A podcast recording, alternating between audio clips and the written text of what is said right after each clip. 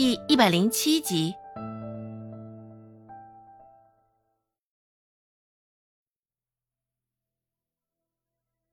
不过，刘氏只想到了这一层，还不晓得周文斌现在替他出头，无疑是让孟婆子更为恼火。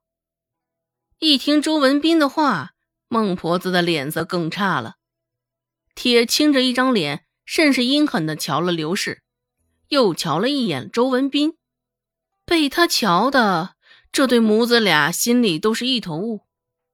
揪着孟婆子手臂的周文斌，小心翼翼的看着孟婆子，心里有些后悔刚刚开口说话了。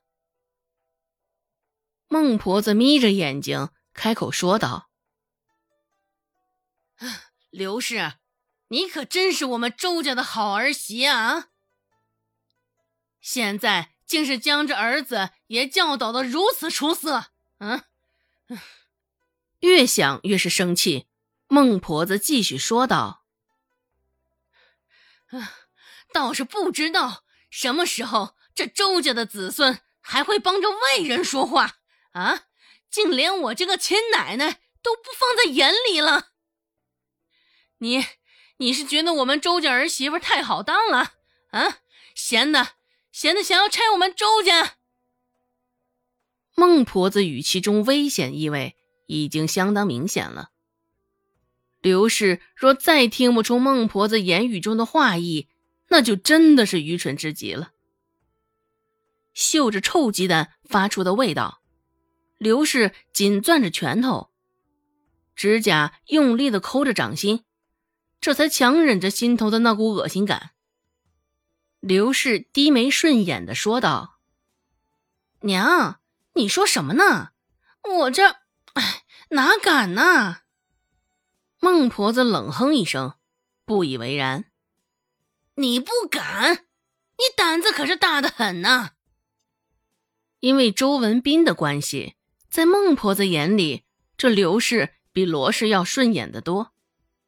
只是现在发生了这样的事儿，孟婆子对这俩货色，俱是心生不喜。到底是外姓的，容易生了旁的心思，不服管教。孟婆子咬紧了一口牙，心里想到。见孟婆子还是一脸阴沉的模样，刘氏赶紧朝着一旁的周文斌使了个眼色。见状，周文斌。立马低下脑袋，谢罪道：“奶，我错了，我不该惹你生气。”孟婆子摆摆手：“罢了，我也老了，不想与你们多做纠缠。家里剩下的那两块水田，我看还是都给了有贵吧。”嚯，两块水田！一听这，刘氏立马来了劲儿。这可不能全留给周有贵，天知道刘氏肖想那水田已经有多久了。刘氏立即扯开话题，带着几分讨好的意味说道：“娘，你这么一大早赶来，应该还没吃早饭吧？你快进屋歇歇，我这就给你准备早饭。”也不待孟婆子开口。刘氏立即就半推半就的引着孟婆子进了房内，准备小甜瓜，准备盐开水，又准备了一盘香瓜子儿。鞍前马后的，在两块水田的份上，刘氏也是相当不要脸了。为了哄孟婆子的开心，刘氏这回蒸了几片腊肉，还敲了两个。又大又圆的鸡蛋，蛋黄泛着微微的橙红，躺在白色的碗中，显得甚是有食欲。这鸡蛋，刘氏本来打算留着去镇上卖了换钱的，只是现在不得不拿出来孝敬孟婆子了。瞅着一旁杵着的周文斌，罗氏心里不禁暗叹了一声。添乱，轰他去伺候孟婆子。只是周文斌哪会乐意？一靠近，孟婆子身上的味道就熏得她眼睛睁不开。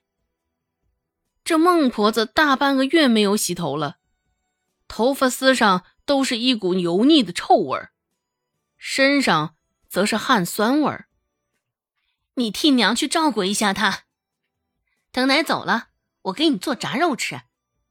若是你不愿意，今后半个月你也甭想吃肉了。刘氏半诱惑又半是威胁的说道。听到这儿。在吃肉与不吃肉的取舍中，周文斌最后还是一舔嘴唇，屈服了。这大半晌，孟婆子就甚是悠闲的由着周文斌捏肩捶腿，饭来张口，享受着有钱人才会有的待遇。一顿早饭又是腊肉又是鸡蛋，孟婆子吃饱喝足了，这才没有再追究下去。也没有再开口说那两块水田的事儿。太阳已经完全升起，孟婆子这才咂巴咂巴嘴儿，满足的起身回立山村。而现在立山村周家，小福坠痛，罗氏本以为他这是小日子要来了，匆匆忙忙垫了月事带。只是过了些许时间，上茅房一看。月事带上没有丝毫血迹，奈何小腹酸酸痛痛。罗氏来回走了几趟茅房，都没有瞧见血迹，这就奇怪了。罗氏自个儿也心生纳闷儿，平日里来小日子也没有出现过这样的情况呀。掰着手指头细细的数了数。罗氏这才心惊肉跳的发现，一向是月中要来的小日子，现在却是晚了整整大半个月还没有来。本集播讲完毕，感谢您的收听，感兴趣别忘了加个关注，我在下集等你哦。